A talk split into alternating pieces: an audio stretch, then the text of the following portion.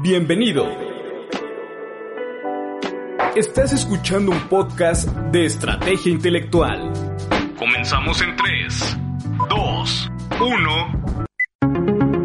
Estrategia Intelectual presenta el programa Tendencia Legal con el maestro en Derecho Fiscal Carlos Alberto Pérez Macías y el maestro en Derecho Administrativo Fiscal David García Antonio. Comenzamos.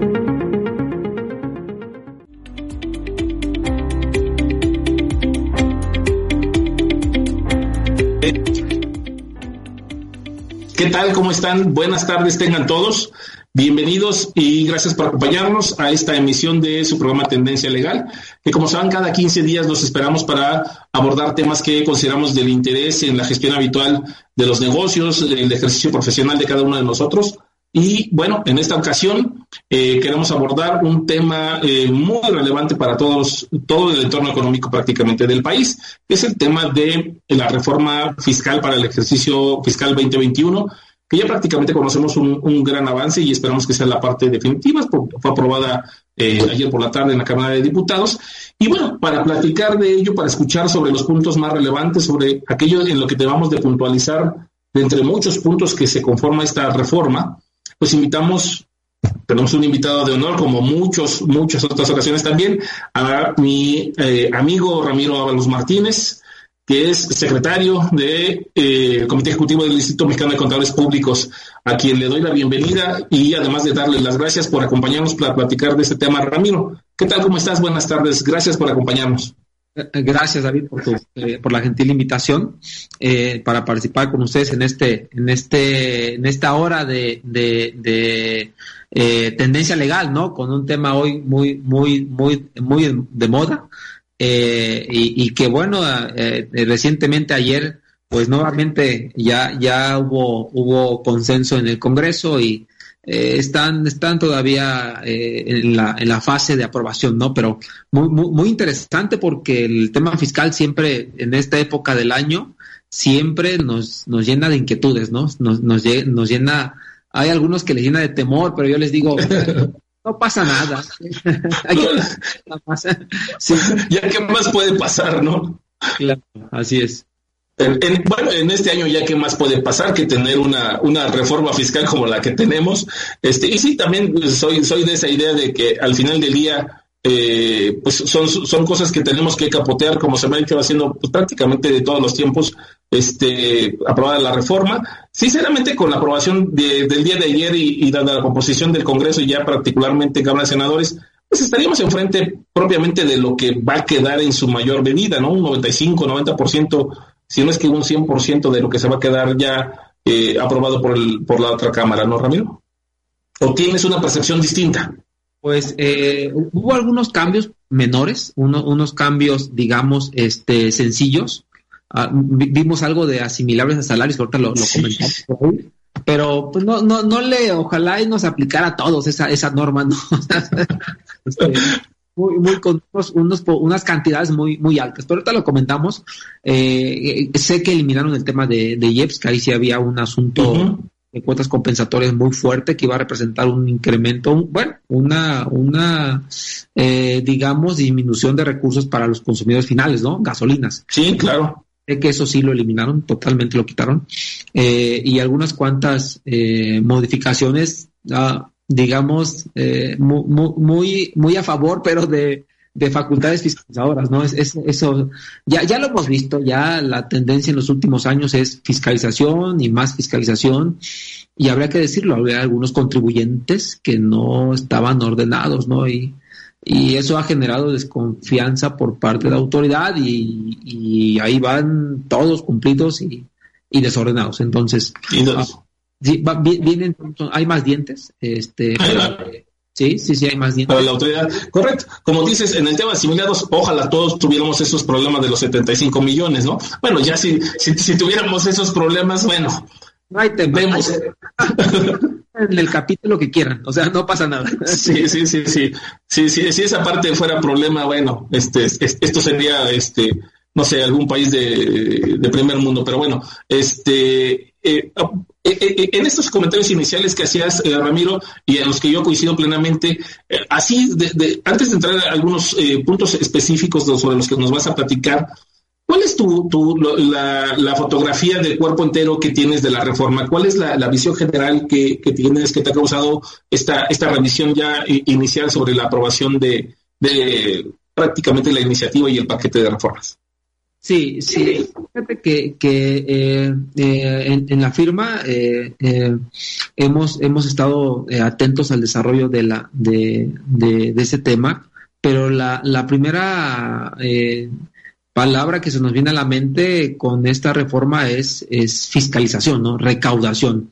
Ah, no, no vemos una simplificación administrativa, eh, vemos más, más facultades para la autoridad, algunas inquietantes. Hay una modificación para, para el tema de la regla antiabuso.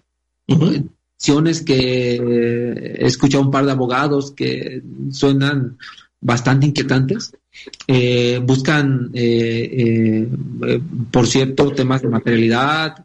si quieres que la operación sea, sabes, que esté ordenada, tienes que cumplir esto.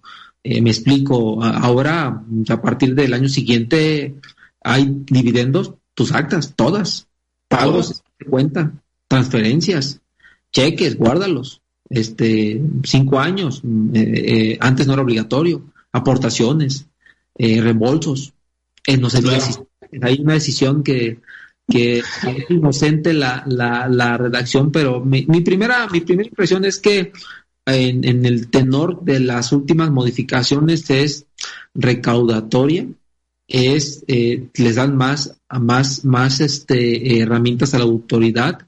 A la PRODECON, evidentemente hay una limitación en cuanto al, tema de acuerdos conclusivos, con una, digamos, eh, argumentación quizá no, no tan afortunada, porque dicen que se ha prestado a. y ahí está, de motivos, ¿eh? no lo digo yo, hay que, que la ha prestado. Sí, sí, sí, claro. Esquema de acuerdos conclusivos para evadir impuestos y me parece que eso no, no, no. La percepción es que no es así, es que cada quien, cada entidad desde su, desde su perspectiva ha hecho su labor y me parece que la Prodecon ha hecho una, una buena labor de, en, en, desde la posición que le toca estar, que es eh, pues es la, la defendiendo al contribuyente y, y, ahí están los instrumentos y, yo he escuchado muy buenos comentarios y he observado buenos, buenos trabajos desde, desde la Prodecon. Y, y esos temas están muy en el, en, en, en, el, en, la, en el día a día, ¿no? En el día a día sobre qué, qué es lo que va a venir para el 2021. No hay incrementos de impuestos, no hay nuevos impuestos, y eh, eh, había un tema de IEPS que era que era cuotas compensatorias que fue eliminado pero me parece que esa sensación de sí hay que estar en orden, sí, hay que hacerlo. Hay que estar bien. Eso. No, y, no, tienes, tienes, toda la razón, comparto contigo. Basta, basta ver un poquito lo que está sucediendo este año en el sentido de, bueno, todo lo que conocemos del, del, eh, impasse en que cayó la economía, eh, por todo el tema mundial que, estamos padeciendo desde luego todos, pero aún así, el SAT ha seguido fortaleciendo el tema recaudatorio con peces gordos, si tú quieres, con, con tiros de precisión, pero esos tiros de precisión están basados, supongo yo, y supongo a lo mejor podrán suponer muchos más, eh, sobre precisamente estos dientes que se han venido dando y estas garras que se han venido dando las autoridades fiscales en los últimos años, y que hoy, bueno, hoy eh, eh, con esta reforma todavía se afilan un poco más, lo que apunta, como tú dices, si bien no hay un incremento real en términos de incremento de tasas, eh, nuevos impuestos. Se avisará si un tema recaudatorio precisamente basado en el efecto eh, potestad pública, pues basada, suena a lo mejor muy drástico decirlo, pero basada también en el tema miedo, ¿no? De lo que puede, puede suceder. Pero eh, es, es, esto en la parte de código fiscal, pero antes de, entrar a todas esas temáticas y simplemente para llevar un, un, orden y, sobre todo conocer tus comentarios iniciales, sé que nos vas a compartir unos slides y sobre algunos aspectos antes de llegar a código sobre impuestos sobre la renta e impuesto a valor agregado. Así que eh, eh, te dejo, no sin antes reiterarle para quienes se están incorporando a la plática, que nos acompaña el contador Ramiro Avales Martínez, este que es secretario del, Comité Ejecutivo del Instituto Mexicano de Contadores Públicos, de la firma Baker Telly, socio, y que además también ha sido vicepresidente de apoyo a federadas en el Colegio de Contadores Públicos de la región Centro Istmo Peninsular, y ha sido ponente eh, en materia de capacitación a distintos colegios de contadores públicos a lo largo y ancho del país. Y que además me da mucho, mucho gusto decirlo, es amigo personal, es amigo de este programa y también de quien nos acompaña. Así que, Ramiro, había obviado un poquito, disculpan la, la, presentación, pero ahora sí, adelante. Muchas gracias, David. Agradezco la, la invitación. Te decía también a Carlos Pérez que sé, sé, sé, que nos está viendo por ahí, me aquí me marca en el, en el, en el Facebook, Facebook, en el live, que está, está viendo el video. Entonces, este. Sí, en, algún, en, en, alguna playa, en algún este centro de recreativo anda ese Carlos, este, eh, eh, es como el cometa Halley para el programa. Viene cada cinco programas, este, aquí cada seis programas. No, no es cierto. Mi amigo socio Carlos, te mandamos un saludo. Bien, empiezo a compartir. Ahí estoy compartiendo. Le, di, a ver, le di. Sí, correcto. Ahí estás. Si quieres nada más, dale F5 para que veamos por ahí. Se, ¿Se ve las diapositivas? Correcto, sí, sí, ya las vemos, eh, Ramiro. Ah, ya sí se ven, ya aquí estoy viendo, aquí veo el Facebook Live, lo estoy viendo, muy bien. Ok, lo que es la tecnología. Sí, sí, sí, sí, sí, sí, correcto. Es la nueva realidad, es la nueva realidad y son, algunas eh, diapositivas que, que, preparé básicas, muy básicas. Esta, hay un tema muy en particular en la reforma, en donde ah, hay una, eh, digamos, eh, revisión fuerte al tema personas morales, personas morales con fines no lucrativos. Correcto.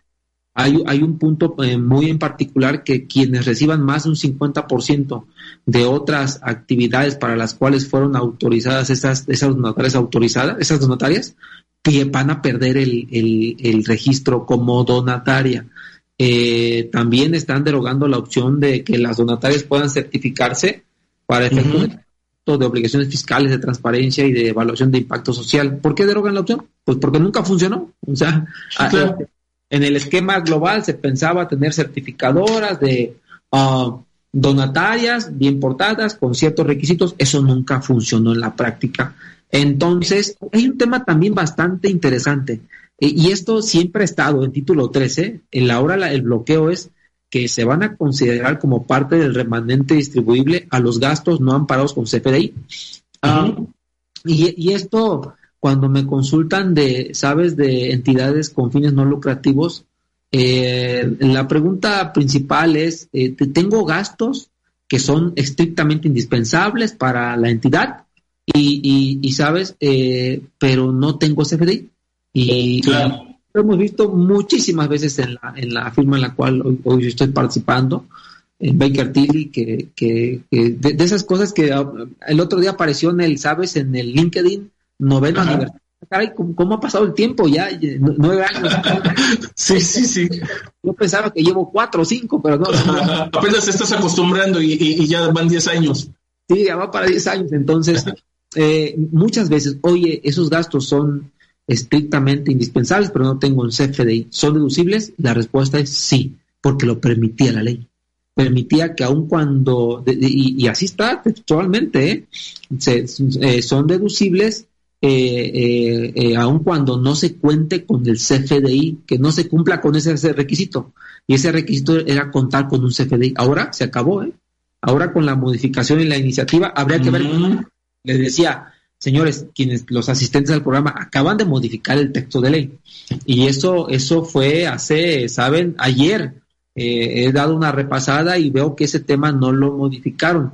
Eh, eh, de ser así y de haber sido aprobada esta propuesta, ahora sí, todos los gastos que no tengan CFDI computan con, como remanente distribuible y hay que pagar el impuesto. Y entonces, correcto en esa tesitura muchísimas donatarias autorizadas tienen gastos, gastos que están siendo comprobados con, documentos simples, que no son CFDI, y ahí, ahí, ahí seguramente van a requerir, ¿saben? Eh, eh, que alguien los asesore y los lleve por el buen camino y les diga, es el camino que tienen que seguir, porque habría que decirlo, muchas de esas erogaciones son pues prácticamente eh, apoyos, pues a veces sociales, de sabes, becas que no tienen forma de obtener un, comprobante fiscal.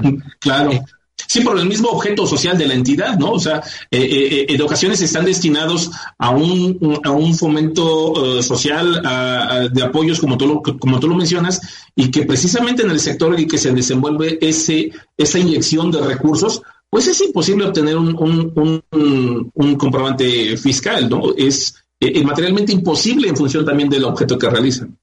Claro, claro, va, a ser un tema, va a ser un tema para las personas morales no lucrativas, amén de que no, lo puse aquí, hay otro, hay otro apartado donde quienes dejen de, para ciertas donatarias autorizadas, tecnología por ejemplo, y no cuenten con, con su registro como una entidad, una persona moral no lucrativa, creada para fines de tecnología, que no cuente con registro como donataria, sale de título 3 y se va a título 2 como una, una persona moral normal y a pagar impuestos como, como las demás compañías. Entonces, eso no existía. Eh, es un, veo, veo en lo que aprobaron ayer que eso sí pasó. Entonces, sí, sí va a haber una, una, un movimiento importante en ese sector, que también habrá que decirlo, la, la autoridad ha insistido que en título 3 digamos que pasan cosas raras, ¿no? O sea, pasan cosas. dicen, dicen que pasan cosas este, atípicas. Atípicas. Y mira, una vez ha visto cosas, de verdad, este, este, eh, operaciones que dices, esa no es de título 3, ¿no? Esa me parece que no. huele, huele, huele a, título 2. Sí, bastante, bastante. Entonces, esas son las. Agrego aquí para impuesto sobre la renta, David, esta que incorporaron. Esta este, decía, si ese fuera si ese fuera, si fuera general esta aplicación, digo, este, de los males el menor. ¿Y cuál es que, que aquellas personas físicas que obtengan arriba de 75 millones de pesos, 75 millones de pesos por concepto de asimilables a salarios, ya no pueden estar bajo ese, bajo esa modalidad de que les tengan el impuesto, tienen que pasarse a, al título de honorarios y actividades empresariales.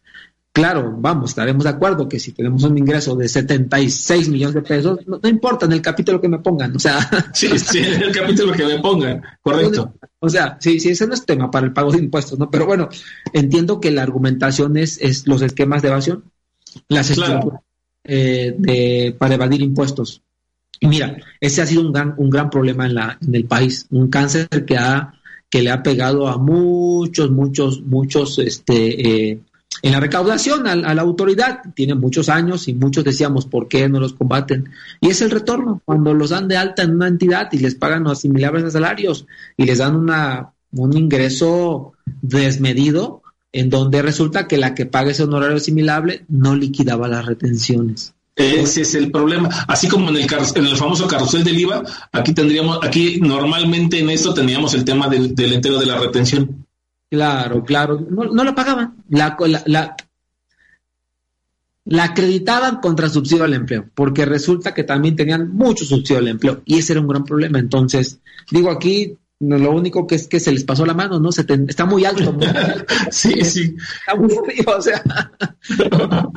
Bajo las reglas, ¿sabes? A unos cuantos milloncitos de pesos y ahí sí entran muchísimos. muchísimos. Así entraría, yo digo, y no dudo que entren algunos que, algunos, pero ya con esa connotación un tanto aislada, pero no muchos porque eh, también, también eh, eh, habría que apuntar que cuando hablamos de esos esquemas, la centralización, dicen que la centralización en el pago no era solo a una persona, sino a un conjunto de personas en donde, pues prácticamente si teníamos un esquema ilusorio este, porque era una distribución a, varias personas, pues hoy tenemos una norma que, que, va alineada con esa ilusión, porque bajando del monto, agarras a todo ese esquema, a ese esquema de dilucir, que donde los diluyen entre varias personas. Poner la vara tan alta, como tú dices, mete en problema a algunos, pero no a todos los que tendrían que ser. Totalmente. Dispersan, dispersan ahí el efecto. Ahora habrá, que ver qué dicen los tribunales ¿eh? con ese tema, porque indudablemente este es una opción. Vamos a ver a ver a ver cómo, cómo, cuál es la reacción de los que eh, se sientan afectados e, interpongan un amparo. Interesante. Y, esto fue agregado, esto no estaba en la iniciativa, fíjate.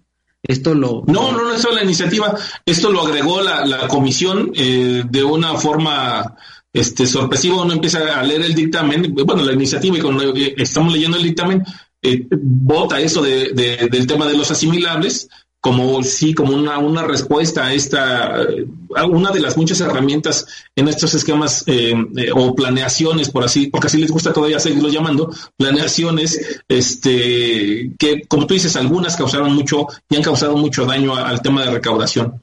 Este, ayer me diga a mí la noticia, la veo, dije, ah, a ver qué le agregaron. Dije, ah, bueno, estos 35 millones, eso no es problema. Digo, muy bien. este uh, Ramiro, nada más no seas malito. ¿Pudieras poner grande la lámina? Bueno, ¿podrías eh, darle, eh, presentar a tu, a, tu, a tu PPT, a tu PowerPoint para que podamos ver los slides? Porque lo, como los proyectas de lado, no los vemos. La estoy viendo, la, la, la, tengo en pantalla completa ahí. Ah, ok, perfecto. Ahí ya veo. Correcto. Ahora ya la pasé aquí a la que dice Ley de Impuesto al Valor Agregado. Ah, ok.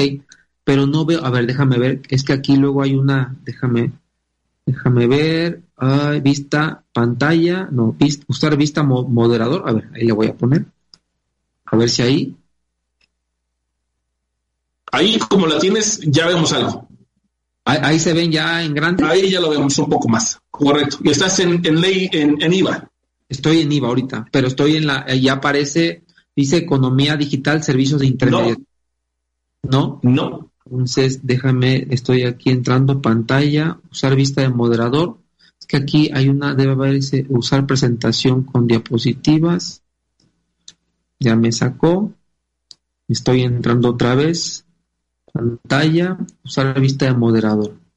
Dice, y de aquí como, a ver, de ahí estoy avanzando. Sí, porque veo no, nada más nos quedamos en, IVA, pero este, si quieres comentarnos, ahorita en el eh, eh, vemos cómo nos, nos, nos avanzamos y si quieres nos, nos ibas a comentar este tema de plataformas electrónicas para IVA, aun cuando también en renta quedó un tema de retención, ¿no? Sí. Para plataformas electrónicas. A ver, no, ah, ahí ya ahí avancé, veo, que no avanza en, el, en, la, en, la, en la transmisión. Bueno, te les platico. En lo que es eh, IVA, IVA realmente las modificaciones van, van dirigidas a los, los temas digitales. Este, eh, eh, hay una modificación interesante porque y súper real. ¿Qué sucedió el año pasado? Todo lo que son las plataformas digitales que no tienen establecimiento permanente en el país, las, las incorporaron a un esquema para que tributen. Eh, eh, ¿Qué hacen esas plataformas? Si le prestan servicios digitales a receptores en México, cobran IVA. ¿Estamos? Ah, yo te preguntaría, eh, David, que en tu celular, ¿qué aplicaciones traes? ¿Qué aplicaciones usas? De música, ¿cuál traes? todas las que generan un gasto y que nos, nos, nos le causan mucha molestia a las esposas. Ah. Amazon, Mercado Libre, este, Airbnb, las que, las que hoy ya son del uso obligado. Spotify, Apple, Spotify. Apple, Plus, eh, eh, y bueno, de, de, tenemos también de LinkedIn, eh, de paga, ¿verdad? Tenemos, de, ahorita vamos a ir comentando entonces, las, ah, Uber. Uber, Uber Eats, Didi, Rapid, Didi bueno, es una intensidad, una cantidad inimaginable, ¿no? De hecho, fíjate que hasta el día de hoy, con la última publicación del, si mal no recuerdo, del 9, del 9 de septiembre, se han inscrito 33 unidades de 33 plataformas digitales extranjeras a inscribirse en el, en el RFC para efectos de darse de alta como plataformas digitales. ¿Qué hacen? Bueno, pues si dan servicios a receptores servicios digitales a receptores en México, eh, tienen que cobrar el IVA. ¿Qué tipo de servicios? Descarga de video, música, eh, películas, ah, y bueno, entran hasta estadísticas, eh, tráfico, hay un sinfín de, de, servicios digitales.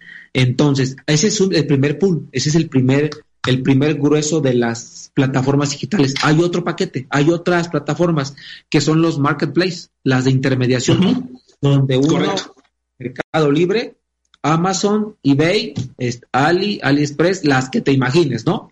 Mercado es la más popular en el continente. Entonces, uh, ¿qué hacen? Un, demandante, un oferente, sube la mercancía y el demandante la compra. ¿Qué hace Mercado Libre?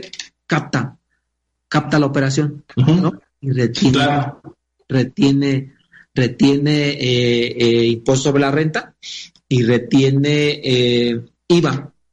Sí, ¿no? Y si el, si el que vendía la, el artículo, aunque fuera usado, que, que eso era un error, David, hasta el año pasado, creo, me parece que Mercado Libre ya lo corrigió, pero lo que hacía es que yo vendo una, un iPhone usado a través de Mercado Libre esa, esa operación no genera IVA. ¿Por qué? Pues porque eh, así está en la ley del impuesto al valor agregado. Las bienes móviles usados no generan IVA.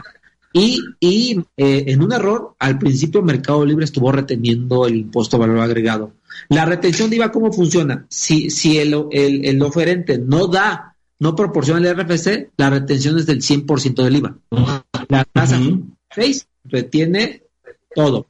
Eh, si la tasa es del Estamos hablando que, es un oferente, estamos hablando que es un oferente eh, eh, extranjero no residente en el país. Ojo, no, no, no. la plataforma, la que está obligada a hacer la retención es la plataforma digital extranjera que no tiene establecimiento permanente en el país. Sí, porque una plataforma mexicana, esa desde siempre, ha estado obligada a cobrar ¿qué? El IVA. El IVA. es era una desventaja, ¿eh? En términos comerciales, era una desventaja para las plataformas digitales mexicanas. ¿Por qué? Porque eh, a través de Mercado Libre, pues vamos, ni siquiera reportaban la operación. Fíjate, con esta del año pasado, ¿quién lo iba a pensar? Mercado Libre se convirtió en una de las plataformas fiscalizadoras más importantes del país. Muchos, sí, claro. Muchos conocidos este, quejándose, pero decía, bueno, espérame, es que me retuvieron, Ramiro, el 100% del IVA, el 16%. Bueno, eso quiere decir que no estás inscrito en el RFC. O sea, RFC, y bueno, lo escuchabas pues hablando mal del gobierno, pero me parece que esa postura está errónea también. O sea, comerciando sin darse de alta, ¿no? sí, porque la comisión, la comisión de la plataforma más la retención más se comiende y, se comen el margen de ganancia de, de estos oferentes en este tipo de, marketplace. Ahora, es, un mar, mercado libre, ese marketplace. Eh, después corrigió y ya no estaba reteniendo el IVA. Ojo, eh, si no daba el RFC, 100% del IVA. Si daba el RFC, 50% del IVA siempre había una retención. Entonces, uh, lo que estaba exento eran los bienes móviles usados. ¿Qué están haciendo en esta modificación? Se acabó la exención. Están grabados con IVA. Esa es la modificación y por lo que leo, pasó, ¿eh? Por lo que leo, fue aprobada. Entonces, siguiente modificación. La, en la siguiente modificación eh, eh, propuesta, que esa me, me parece que se está que se está este, eh, modificando. Permíteme, déjame ver aquí. Ok, no, esto fue para renta. En, en, renta, eh, bueno, en, IVA, lo que están proponiendo es que las plataformas digitales, eh, si, si retienen la totalidad del IVA, quedan liberadas de presentar declaraciones. Entonces, modificación porque la retención era 50% o 100% dependiendo de la condicionante si tenían o no el RFC. La propuesta es que retengan todo y, y bueno, ahí liberan, ¿cuál es el beneficio para la plataforma digital? Que la liberan de presentar información, declaraciones informativas eh, ante el fisco, que son varias, ¿eh? Hay una muy interesante, fíjate en esa, y, y, y, como no sé, seguramente saben, por ejemplo, en hospedaje, eh, hospedaje Airbnb fue la que de las que se amparó, el tribunal desechó el amparo, ya se inscribió, por cierto, está dentro de las 33, si mal no recuerdo, entonces tiene que empezar a retener el impuesto del valor agregado.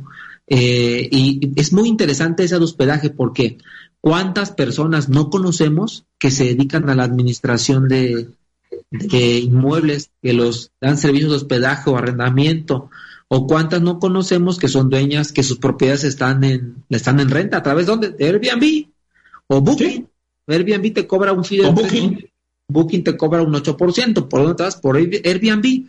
Airbnb tiene una mayor cobertura. En sí, es más, más, más, más global, correcto. Imagínate para aquella persona física que registra como que, que está como operador de 10 propiedades y que a ella le depositan directamente todas las rentas en un destino turístico, imagínate cuando, porque aparte la plataforma dentro de esas declaraciones informativas tiene que darle tres datos, David, fíjate, ¿eh? cuenta RFC y dirección de los inmuebles que se están rentando, que se están ofreciendo en hospedaje.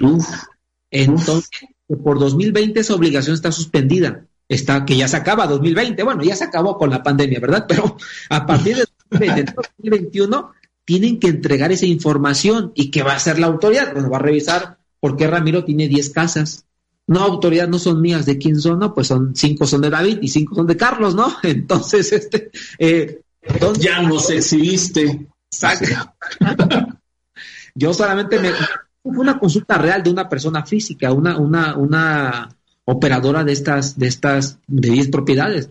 Se ganaba un fee del 12%, por, del 12%. Les pagaba a los dueños de las propiedades en efectivo porque ellos no querían aparecer con una cuenta bancaria. Entonces, pues e, ese 12% no le va a alcanzar para pagar todo el impuesto, ni el IVA, ni cosa no. Es evidente que es una actividad eh, no ilícita, pero está no está en orden para efectos fiscales. Hay eh, No, no está en orden para efectos fiscales federales ni locales, ¿no? Porque todavía queda, queda, queda todavía los temas pendientes para las plataformas que, que van a ir hacia los siguientes años en cuanto a los, a los impuestos locales por hospedaje y cuando entren esos impuestos locales por hospedaje, pues entrará el tema, la parte regulatoria administrativa, porque pues muchos no, no tienen eh, el uso de suelo, el aprovechamiento del suelo no les permite el, tema de hospedaje eh, específico. Hablamos de zonas residenciales en donde no necesariamente las delimitaciones o, eh, normativa en desarrollo urbano les permite explotar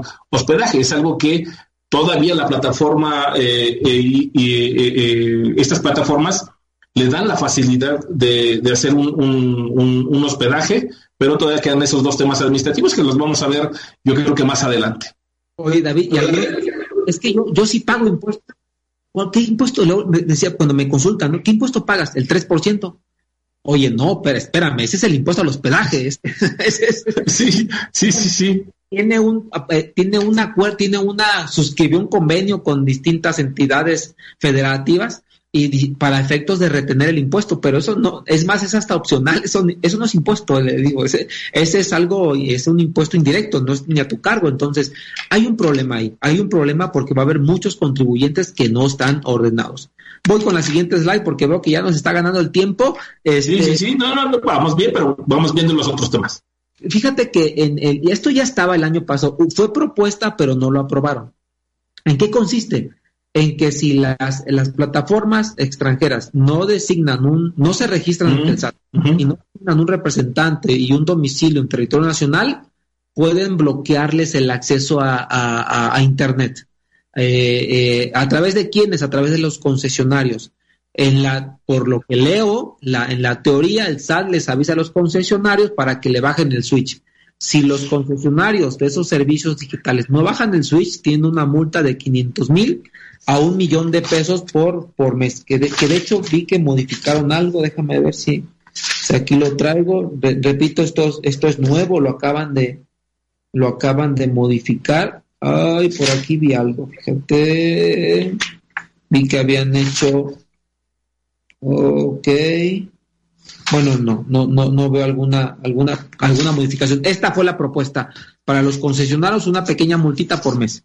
Entonces, uh, prácticamente son, son eh, eh, adecuaciones, David, dirigidas a lo que es servicios digitales y el mercado, es, el mercado, es enorme. Déjame mostrarles ahorita. Eh, yo preparé una, sabes, un artículo sobre plataformas digitales precisamente. Sí, sí, correcto. Lo conozco, lo conozco. Sí, sí, creo que no se ve. Estoy viendo acá Facebook Live y no lo veo. Pero fíjate que en, en según los estudios de la OCDE, eh, las ventas mundiales de comercio electrónico ascienden a 2 billones de dólares al año y hay una proyección de, de para 2021 de 4.5 billones de dólares eh, en cuanto a, además de 1.6 mil millones de consumidores que están comprando en línea y se estima un crecimiento de 2.2 mil millones de consumidores para el 2022. Además, eh, según cifras del 2017, el 57% de los suministros transfronterizos de bienes la realizan las cuatro grandes plataformas en el mundo, David. Amazon trae un mercado del 25%, eBay 18% y entre Alibaba y AliExpress, que son los, la misma compañía, un 14%. Eh, eh, entonces, uh, eh, eh, esto forma parte de, un artículo que, preparé sobre medios digitales. El comercio eh, electrónico está creciendo a pasos agigantados y habría que decirlo, la pandemia, la pandemia ha hecho que esto crezca más. Más. Más, más. Y sí, como tú dices, el, volumen de, de, economía que está generando y, a pasos agigantados, pues desde luego eh, eso pareciera ser pertinente una regulación sobre, asco, sobre algo que es una expectativa de recaudación que es tendencia mundial. Entonces, eh, eh, podemos estimar que es pertinente empezar a generar todos estos, llamámoslo así, candados o estos alineamientos orientados a obtener una recaudación por todo este tipo de comercio, ¿no? Sí, sí, veo, veo en el Facebook Live que no, que sin que no, no se puede ver, y, pero yo veo que se quedaron congeladas, David, ¿no? Se quedaron en la, en sí. Nos, nos quedamos en, todavía en impuesto de valor agregado. Este, yo, yo hacía, eh, yo te lo que te diría de tu PowerPoint que tienes abierto, simplemente de tu, de tu columna izquierda, baja las láminas de ahí y con eso ya las vamos viendo. ok. Ándale ahí, de ahí muévele y ya, ya estamos en código fiscal. Sí, estamos en código fiscal, pero no veo que se muevan en la presentación de Facebook. ¿Tú ves? Sí, ya se movieron. ¿Ya? Ok. Ya, ya, tenemos código fiscal en pantalla. Ok, ahí, ahí está. Entonces, vámonos con, con, algunas diapositivas. Ahí está, ya se están moviendo. ¿Qué fue lo que sucedió? Algo se trabó. Ya, esa, les ofrezco una disculpa. La, tecnología, Ramiro, no te preocupes. ofrezco una disculpa por esta nueva normalidad.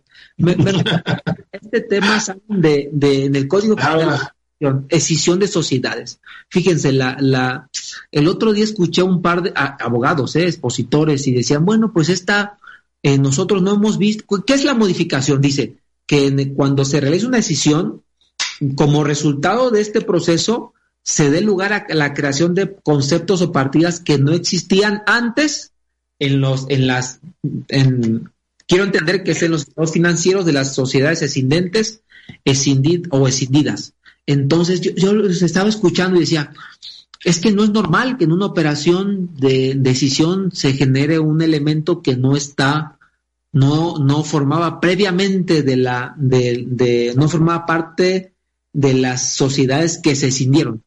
Y claro, en, este, David, en, en, sabes, en una déjame pensar la palabra, pero en una decisión limpia, pues no va a haber un concepto así, no digamos, no va a haber un concepto eh, que es nuevo que se genere como resultado de una, una decisión, ¿no?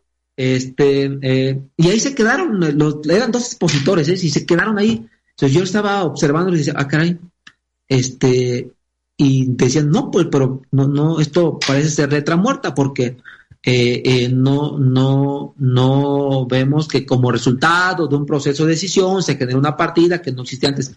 Uh, insisto, en una ordenada no. En una que tiene, uh, digamos que algunas inquietudes, claro que existen. Digo, no puedo platicarlas aquí a cámara, ¿verdad? Pero Pues, pero, pero sí se producen y, y todos lo sabemos, ¿no? Que al final del día es el atractivo final para estas, eh, vuelvo al punto, estrategias o estos, por estos adjetivos, planeaciones, en donde tú te quedas con algo y yo me quedo con los beneficios y vamos, eh, escindimos y después, este, eh, liquidamos, ¿no? Lo, lo, que lo, que, lo que no se haya quedado con, con, esa parte de esos atributos específicos que platicamos. Inclusive ni liquidas, ¿eh? O sea, bueno, de forma general traes traes cuatro, entidades, una tiene un terreno, eh, eh, alguien, alguien aporta y ¡fum! detonas una decisión. Um, eh, ahí hay un tema y ahí es donde le aplica esto. Ahí es donde le aplica esto. Entonces. Ah, Pero es de lo más común. Sí. Es muy común. Es muy común. Sí, sí, lleva cierto grado de planeación. ¿eh? Este, el vendedor se va, se, se lleva el recurso, la, la, la, el, valor del, de lo que vendió, el comprador se queda con las entidades con que llevan el, terreno. y bueno, hay un tema, hay un tema que atender. Ah, me parece que hacia allá va dirigida esta, esta, esta norma, esta nueva norma, y hay que estar atentos. Todo, todo eh, tiene una, sabes, una consecuencia. Entonces veo con esta decisión, eh, eh, con esta nueva normatividad que va enfocado principalmente a esas operaciones, digamos, que inclusive es un esquema reportable, ¿eh? para empezar, es esquema reportable. Correcto. Entonces, este, bueno, ahí está. De hecho, esto va de la mano con la con, con lo que eh, el efecto de responsabilidad solidaria para los socios accionistas, ¿eh? Entonces ahí él sí, que, se incorpora como supuestos, ¿no? De responsabilidad solidaria y también una presunción de eh, de ilegalidad en las decisiones, ¿no? Claro, claro, uh, súmale eso, regla antiabuso, bueno, va, a estar buena la pacha. Entonces ahí el en, este tema, en este tema ya le pusieron la atención que al parecer tendrían que ponerle y entonces hay que cuidar, como tú dices, la generalidad de, la operación, desde el esquema reportable, desde la norma antiabuso y, como tú dices, los aspectos de eh, los atributos que se generan con este tipo de operaciones. Muy bien, sí, y, bueno, te decía que la alerta, el warning para los asociacionistas es estar atentos porque las reglas cambiaron. Eh, y, y en ese inter pueden Ah, sabes, está en una condición endeble si la operación tiene un grado de, digamos, de intensidad, grado 10. Entonces hay que estar atentos y, y, y, con, con, con, los con el contador o el abogado de que mayor confianza le tengan. ¿eh? Así es, así es. Y, decirlo claro y, fuerte, correcto. Claro, en el tema de restricción de, temporales digitales vuelven a hacer algún, una aclaración. El, plazo para, para eh, el proceso de aclaración se va de 3 a 10 días. Eh, eh, le dan un poco ahí, limitan la temporalidad para hacer las aclaraciones porque no se decía. A partir de la fecha en que me, me efectuaban la restricción del sello digital, yo tenía que presentar un caso de aclaración. No decía cuánto tiempo, pero obviamente está, David, que, que en cuanto, si me hacían una restricción de sello digital, y si, soy un un evasor en potencia, ahí dejaba la, ahí dejaba la entidad, pero un comerciante, un empresario de inmediato, y si espérame, me cancelaron el sello digital, al otro día hay que hacer la aclaración porque estoy en orden. Entonces, me parece que no se necesitaba un plazo eh, de un, eh, un, deadline ¿no? de, definido porque el, contribuyente inmediatamente iba a meter la aclaración para efectos de que le permitieran seguir utilizando el certificado de sello digital hasta que la autoridad dijera no procede o si no, Ah, aquí es un tema de precisión, nada más 40, 40 días. ¿Qué más? ¿Qué más? Ah, ah, esto, esto es nuevo, esto también va para acá, liquidaciones, ¿eh? Esta está sabrosa, esta está sabrosa porque esto ya estaba en la práctica, ya lo veíamos. normalmente las liquidaciones, las decentes, las son,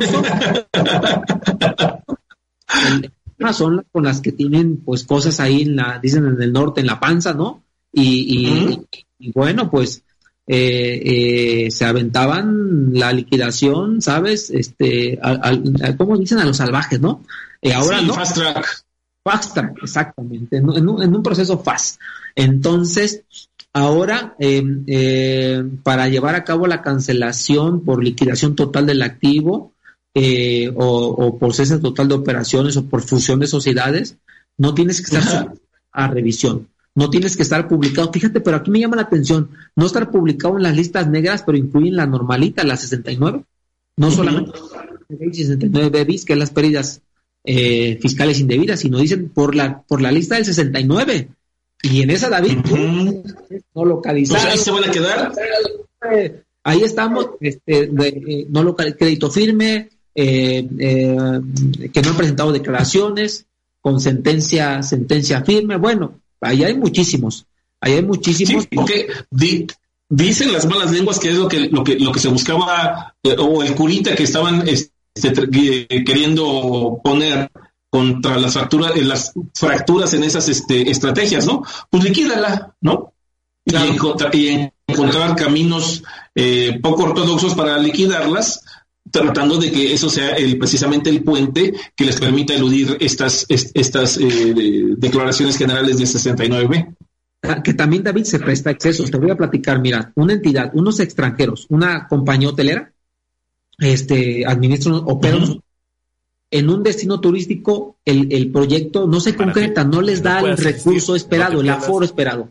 Entonces, ese operador de una compañía americana cliente de, la firma, la, la, que estamos atendiendo, ¿sabes? Abandona el proyecto, ese proyecto turístico, la compañía mexicana que, que fue creada para la operación, entra en liquidación. David, llevamos tres años tratando de liquidar. Sí, te creo. Revisiones. Oye, ¿por qué bajó el ingreso?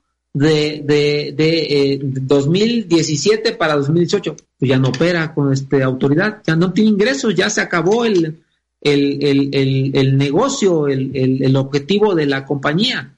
Muy bien, ah, pues una revisión, 12 meses. Después, ya no tiene domicilio fiscal en, en, en, ese, en el hotel. ¿Qué hay que hacer? Ah, bueno, ahora hay que rentar una oficina para Así es y, y, comprar mobiliario, ¿sabes? Y contratar a una persona para que la autoridad vaya y notifique y verifique que el domicilio fiscal existe en términos del artículo 10 del Código Fiscal de la Federación. Bueno, ahora para que notifiquen el domicilio son seis meses. Y avíntate la liquidación, ¿no? Este, y con, con, los procesos que ya conocemos, a menos que sea con el, el, tema simplificado en la Secretaría de Economía, pero sí, sí es, sí es lento. Estados Unidos. En Estados Unidos, perdón, tú vas, hoy se acabó la empresa, mañana vas, firmas dos papeles y a lo que sí. A lo que sí. No, aquí todavía, aquí todavía para una vez agotado esos tres años, todavía te van a preguntar al final, oye Ramiro, ¿y no has realizado actividades vulnerables si tienes avisos pendientes por presentar? no, hombre, sí, no, sí, sí, ese es un tema, ese es un tema. Todavía, ¿no? Eh, y va a ser, ¿eh? Ahora, también eh, hay otras entidades las que tienen problemas y, bueno, resulta que esas luego ni las revisan, o sea, o sea, se van, se van en, limpio, ¿no? Fíjate, el dato es, van a verificar que los ingresos de, declarados y retenciones pagadas coincidan contra CFDIs. Esto ya lo vienen haciendo, pero ahora lo están estableciendo como un requisito para liquidación, para cancelación del RFC. ¿Qué otra modificación traemos? Por, ah, esta está buena, la, la modificación del Big Brother. Ya vi que así lo... Ah, sí. Eh, pero antes, pero antes de esa, Ramiro, si me permites, también quedó una eh, relacionada con la eh, disminución o baja del, del RFC por, por inactividad del, contribuyente, ¿no? Tres años, ¿no? Así Tres años, ¿no? Si, si, si te dedicas o no te dedicas, si haces o no haces, y vemos que ahí no tienes actividad, eh, el SAT te puede hacer la baja de las obligaciones o la precisamente la cancelación del registro por, por la actividad, ¿no? Que es lo que muchos quisieran, pero habría que también tener eh, la parte de cumplimiento total de obligaciones. Totalmente, totalmente. Y bueno, también no la puse aquí, quedó la de las actas que mencioné. Ahora, recuerden, aportaciones, reembolsos, eh, eh, dividendos, eh, escisiones, perdón, reembolso de capital, tiene que haber actas, tiene que haber CFDIs, tiene que haber estados de cuenta, tiene que haber transacciones. Y eso no existe. Correcto. Eso no, no. está. Entonces, y mira, David, luego uno revisa, oye, pagaste dividendos, ¿dónde están las actas? ¿Cuáles actas, Ramiro? Ah, sí. Tres años, o sea, oye, los FDI de dividendos, pero ¿cómo nada más hacen un recibo en hoja blanca, no? Así hacíamos, así hacíamos el recibo hace 15 años. No, espérame, eso ya no existe, ya, ya, ya tienes que timbrar un CFDI.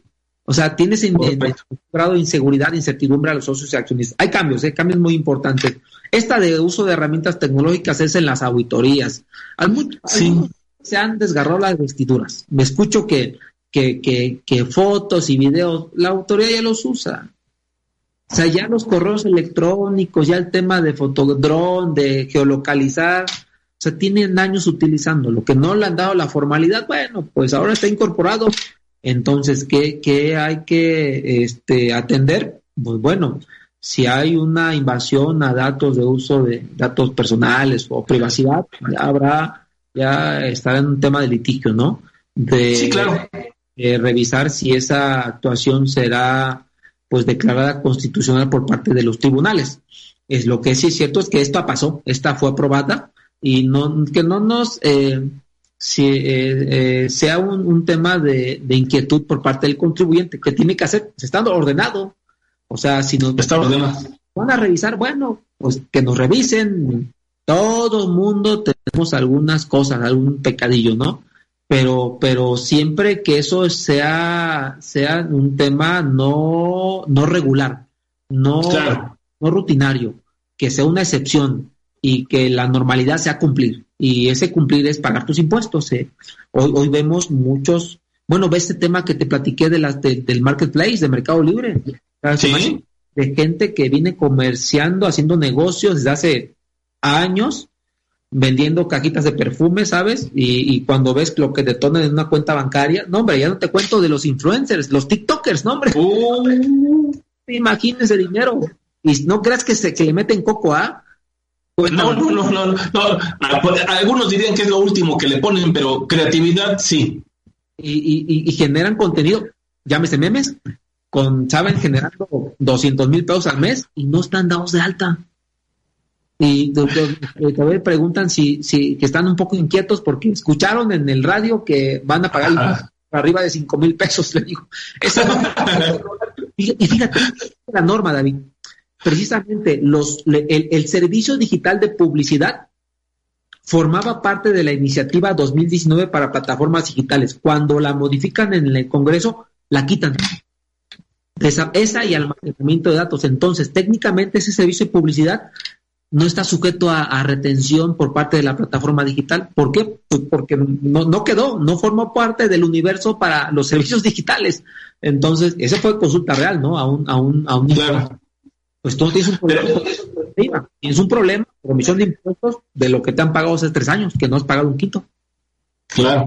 Aquí en el tema de, uso de herramientas tecnológicas, como lo decías, yo también he escuchado muchos, eh, con, razón, con mayor razón o con menor razón, eh, según sea ahora sí que el, quien escucha y formula la crítica, en el sentido sobre la posibilidad, de que existe la posibilidad de vulneración de datos personales.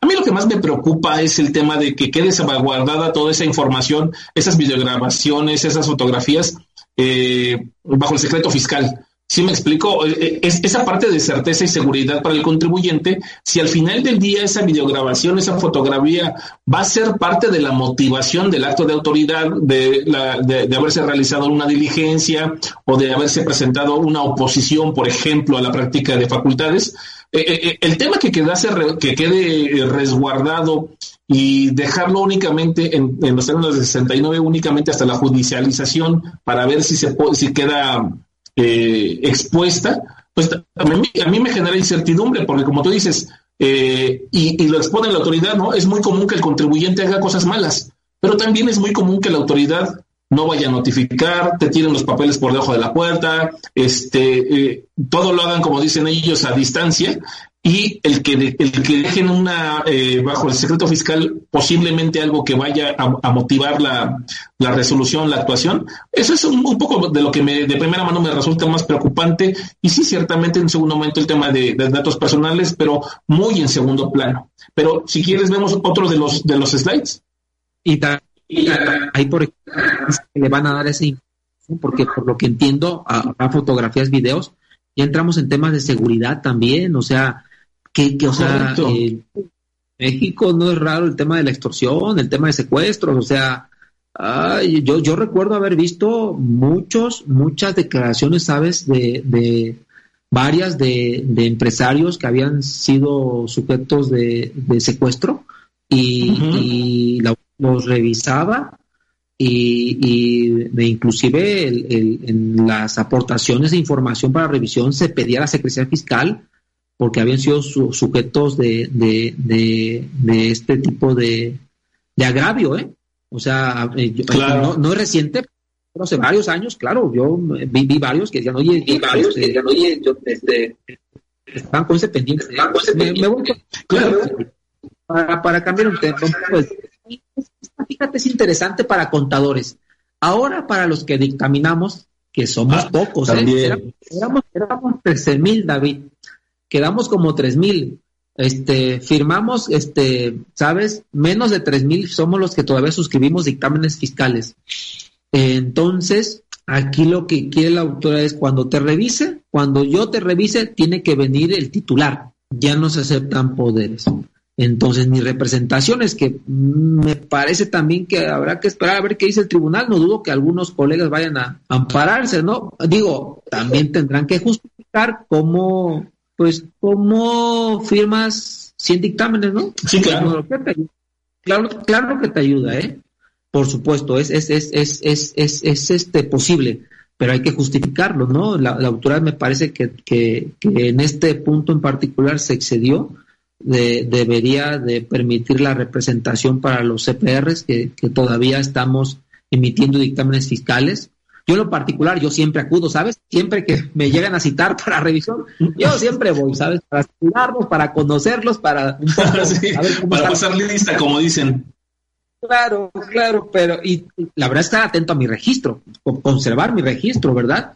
Y este, y, pues, pero ahí está, al parecer ya también se aprobó, insisto, a los, a los que están asistiendo, a, quizá algunas de estas normas se modificaron, ayer fue modificada, entonces, este, esto lo preparamos con la iniciativa. Siguiente, acuerdos conclusivos. Esto, esto sí de verdad es una limitación a la protección. Hay limitación de 15 días para, para poder invocar el acuerdo conclusivo contados a partir de la, de la fecha en que se hubiera levantado el acta final o se haya notificado el oficio de observaciones o la resolución provisional. También hay unos, hay unos este, eh, supuestos de improcedencia. Ese de pasan 15 días, a partir de esas fechas ya no puedes interponer acuerdo conclusivo. Respecto de facultades de comprobación que se eh, refieran a la procedencia de devoluciones de estados a favor o pago del indebido, tampoco puedes hacerlo. En ejercicio de en compulsas tampoco en, en, la que, en lo que se refiere a la cumplimentación de resoluciones o sentencias tampoco. Eh, y, ah, cuando se 69.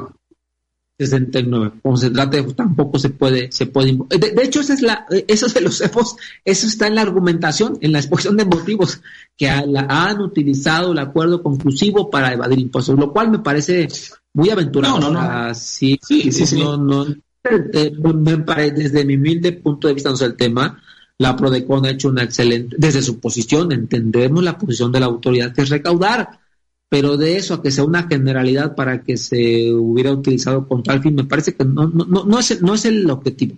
Entonces, veo que es, una no es el objetivo en la visión, no es el objetivo en la visión, simplemente en la lógica, perdóname que me exalte en ese punto, de que no hay acuerdo conclusivo si ellos no quieren. O sea, porque el acuerdo conclusivo es con la autoridad, me explico, no es entre el contribuyente y la PRODECON. O sea, no hay acuerdo conclusivo si ellos no quieren. De, suyo ya inmediatamente es irracional y, e increíble, por decir menos, esta posición de utilizar esta herramienta que ha sido valiosa para muchos contribuyentes, eh, eh, el, limitarla y hacer esa, esa aseveración porque no es de esa forma. No, bueno, coincido contigo de que no es de esa forma y eh, veo que ya estás con los últimos puntos, Ramiro. Sí, eh, ¿sí, me escuchas? Sí, te escuchamos, te escuchamos. David. Muy bien, sí te escucho. Se medio cortó tu audio. Ya, ya, ya, aunque eh, ya te veo bien. Entonces, esta, quisiera agregar una de, veo que ya se fue, ya son 7-4, ¿verdad? ¿Cómo se va el sí, cerramos si quieres con, los últimos comentarios. Le damos. Si hago los últimos comentarios, en impuesto sobre la renta hay una retención de ISR que hacen las plataformas digitales extranjeras que no tienen establecimiento permanente en México. Hubo modificación eh, para efectos de prestación de servicios de transporte terrestre de pasajeros y de entrega de bienes. Ahora la retención va a quedar en el 2.8 ¿Cuál era antes? Era del 2 al 8%. Tratando de hospedaje, la retención se va a hacer del 5%. Ojo, a partir del 2021, ¿eh? La retención anterior, ¿cuál era? Era del 2 al 10%. Y en lo que se refiere a enajenación de bienes y prestación de servicios, la retención era del 2.4. La retención va a ser del 2.4 y anteriormente era del 0.4 al 1.1. Entonces, si hay modificaciones para para renta, sencillas, básicas. Lo fuerte está en código. Ya mencionamos varios, tópicos. Este, y habrá al desenvolvimiento de la, las reformas que habrá que decirlo, tienen que estar totalmente aprobadas a más tardar el 31 de octubre, si mal no recuerdo. Correcto. Este, pues sí, Ramiro, son, son, son temas de los que, eh, como tú dices, son muy amplias las reformas en materia fiscal, en código fiscal, sobre todo en la parte también hay en de devolución, en buzón tributario. Hay, algunos otros puntos adicionales que desde luego por cuestiones de tiempo es eh, imposible atenderlos en una emisión de una hora como esta, eh, por lo que no me queda más que agradecerte, Ramiro, este, el que nos hayas dedicado parte de, tu tiempo para compartir estos, estos comentarios con, con tu servidor, con Carlos, con todos los que nos escuchan y nos eh, siguen a través de las redes sociales. Ramiro, muchísimas gracias por, por este tiempo, insisto. A ver si ya cuando quede de forma definitiva te robamos otro ratito para platicar conjuntamente de los aspectos adicionales que no hayamos podido platicar en, en esta sesión. Y pues nuevamente muchas gracias. Con gusto, con gusto, David. Vuelvo, vuelvo a, acudir. Me, gustaría regresar cuando ya, ya estemos, estemos con la reforma aprobada, con gusto. ¿Sí, sí, ¿sí me escuchan ahí? Sí, te, escuchamos muy bien, Ramiro, no te preocupes. De acuerdo, muy bien. Ya, ya por último, ahí están mis datos de contacto. Eh, eh, como bien lo mencionaste, eh, estoy en Baker Tilly, participando en, los, en las áreas de principalmente de impuestos, que es el área donde me desempeño. Estaré atento a sus inquietudes. Veo aquí algunos mensajitos, creo que conozco algunos, de a ver, para saludarlos. Saludo aquí a este, nena, nena Moreno de, de Coahuila, o Alberta Galeana, que es de Chilpancingo, supongo que es ella, ¿verdad? Bien, un saludo a todos.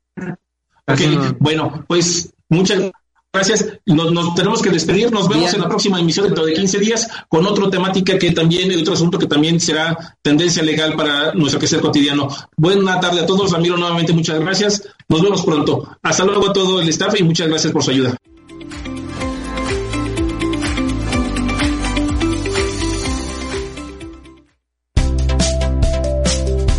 Gracias por escuchar el programa Tendencia Legal. Sigue escuchando Estrategia Intelectual Radio.